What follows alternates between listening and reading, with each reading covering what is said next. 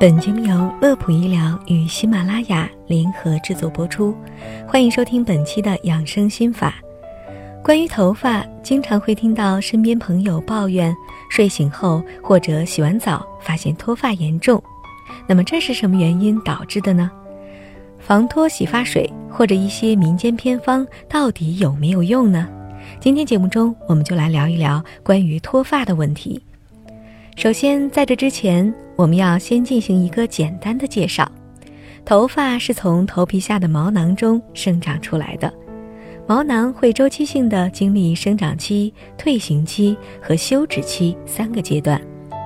在生长期时，毛囊会生出新的毛发，并不断的生长，这个周期大约持续两到六年时间。生长期结束后，会进入到退行期。这个阶段会持续两到三周，期间头发根部的毛球开始萎缩，毛发停止生长。再之后就进入到休止期，头发逐渐脱离毛囊，在受到外力作用下很容易脱落。这个阶段会持续三到四个月。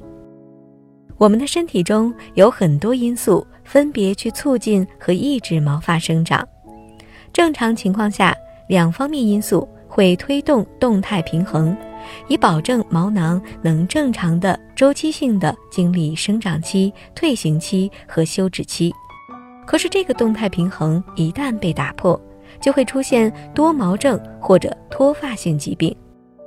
引起毛发脱落的因素很多，精神情绪、饮食、遗传、内分泌紊乱、炎症性皮肤病等等都会产生影响。而且不同原因导致的脱发的情况都各不相同，所以不要以为脱发只要选对洗发水就好。接下来我们就来列举几种常见的脱发原因。第一种要说的是临床最常见的脱发类型——雄激素性脱发，这是一种常染色体显性遗传的多基因疾病，常见于二十到三十岁的男性。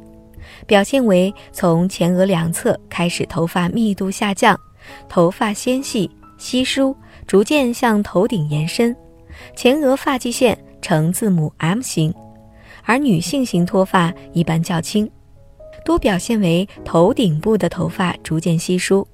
这种原因的脱发在用药之后，头发可以减缓脱落，并有不同程度的再生，但是停药后头发还会逐渐脱落。第二种是休止期脱发，临床表现为弥漫性脱发，就是短期内脱发较多，特别是在梳头或者是洗头之后，发现大量的头发脱落。这种脱发的原因较多，病理因素包括情绪紧张、营养摄入不均、内分泌、药物都可能会导致脱发。病理性的产后脱发、新生儿脱发也属于此类脱发。但是大多数的休止期脱发，在排除诱因后都可以恢复。除此之外，现在很多人生活不规律，熬夜、暴饮暴食等都有可能导致休止期脱发。其次，比较少见的脱发原因包括斑秃以及牵引性脱发。